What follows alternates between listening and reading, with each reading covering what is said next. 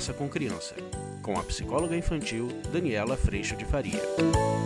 Olá, hoje a gente vai falar sobre o Terrible Two, ou os terríveis dois anos. Será que são terríveis mesmo?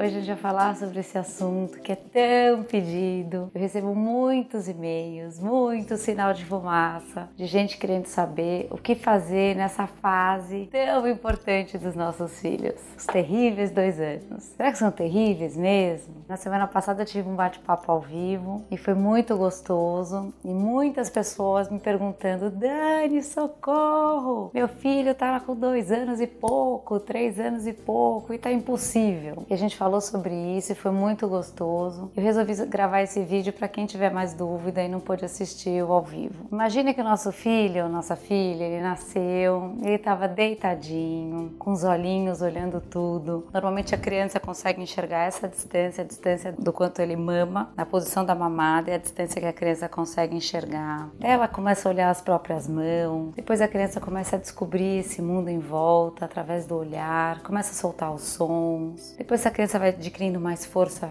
física, começa a rolar, depois a criança senta, a hora que ela senta, ela já está com as mãos livres, a criança começa a treinar, pega, começa a segurar alguns objetos, está descobrindo todo esse mundo através das cores, do toque, começa a levar todas as coisas para a boca. E depois disso ela engatinha, ela começa a se arrastar e começa a chegar até os objetos. E depois ela se agarra em algum lugar, ela se pendura, ela fica em pé, ela fica em pé, começa a se apoiar, começa a segurar e de repente ela dá os primeiros passos, ela começa a melhorar a comunicação dela, ela começa a falar e aí, junto disso tudo, emocionalmente, está sendo desenvolvido também o desejo. Essa criança ainda está egocêntrica, nasce se percebendo como centro do mundo e junto disso o desejo está a todo vapor. Essa criança que se percebe centro está querendo coisas.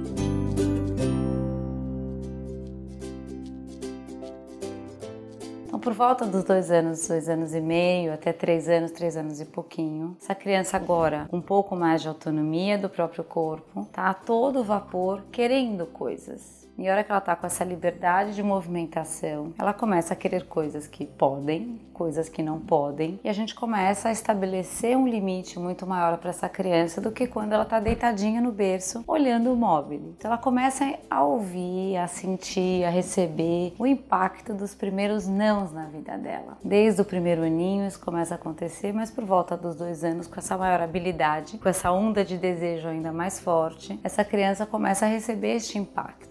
Uma criança com mais autonomia, com mais fala, com mais força, com desejos muito fortes, o que ela faz? Ela reage a isso. Essa fase dos terríveis dois anos, na verdade, o que a gente tem é uma criança muito saudável, questionadora, que sabe o que quer, vai atrás do que quer. E nós, adultos, somos convidados a, sim, lidar com uma criança que está no auge do seu momento egocêntrico, no auge do seu mergulho em todos os seus desejos e, sim, no seu primeiro momento de grande autonomia física e se havendo com todo esse desejo que não para de chegar.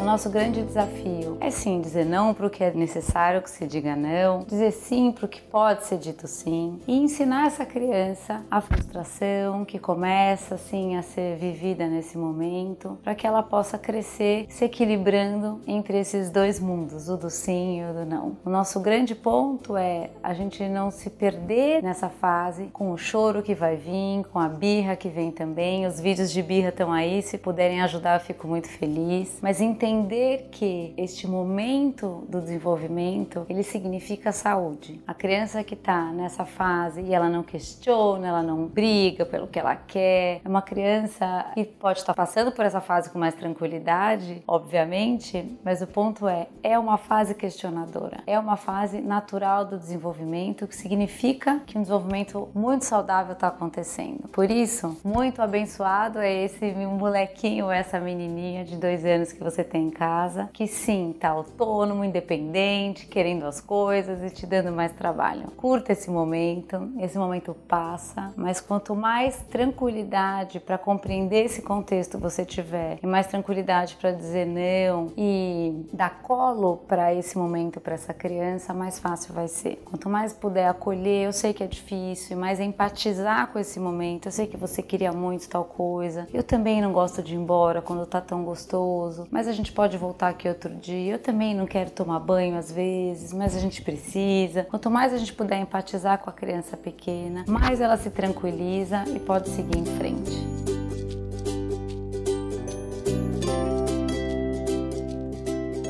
O vídeo de hoje foi esse, espero que você tenha gostado. A gente se vê semana que vem. Tchau! Você acabou de ouvir Conversa com Criança, com a psicóloga infantil Daniela Freixo de Faria. Mande seu e-mail para conversa@danielafaria.com.br.